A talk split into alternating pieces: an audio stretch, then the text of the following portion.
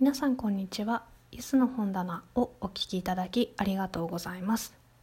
今回は洋書を選ぶ際におすすめの方法や便利なサイトをご紹介します。英語学習の参考にもなると思いますのでぜひ最後まで聞いていただけたら嬉しいです。えそれでは早速内容に入りますけれども、え洋書選びのおすすめの方法のまず1つ目ですがおすすめの洋書がまとめられている本から探すというものがあります、え例えばジャンル別洋書ベスト500だったり、え中学英語から始める洋書の世界といった本が、えあってこれの2つは特に私もおすすめです。え日本人向けにですね読みやすくて面白い要所を探すことができます、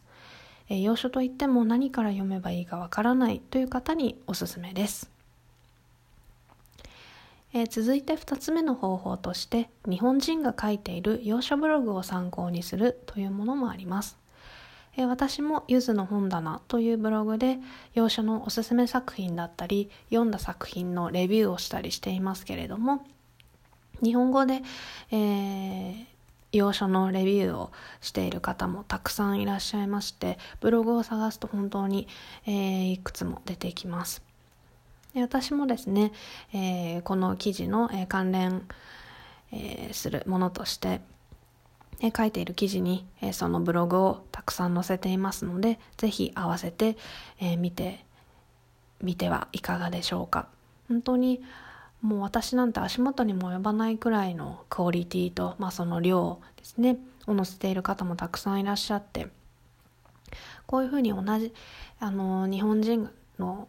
方がですね栄養書を読んでいるっていうのもモチベーションにもなると思いますし、え、こういう本が面白かったっていう生の声を聞けるのもいいのではないかなと思います。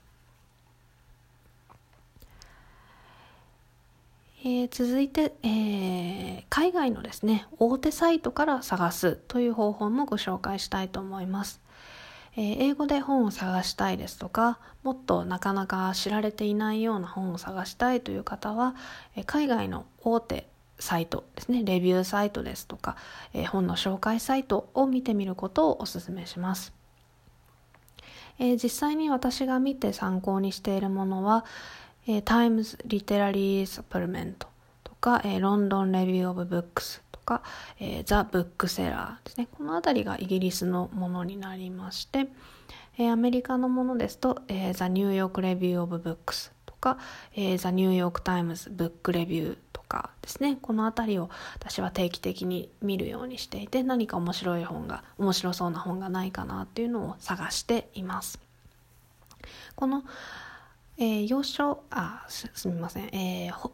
英語のですねサイトを見るっていうこと自体でもあの英語の勉強にもなると思いますので、えー、より、え英語の力を伸ばしたいという方はこういったウェブサイトも、え随時チェックしてみるのはいかがでしょうか。えー、要所は読み始めるまでのハードルが、まあ、なかなか高いと思うんですけれども、えー、ぜひこちらでご紹介した本やサイトなどを参考に、えー、ご自身の興味のある本を手に取っていただけたらと思います。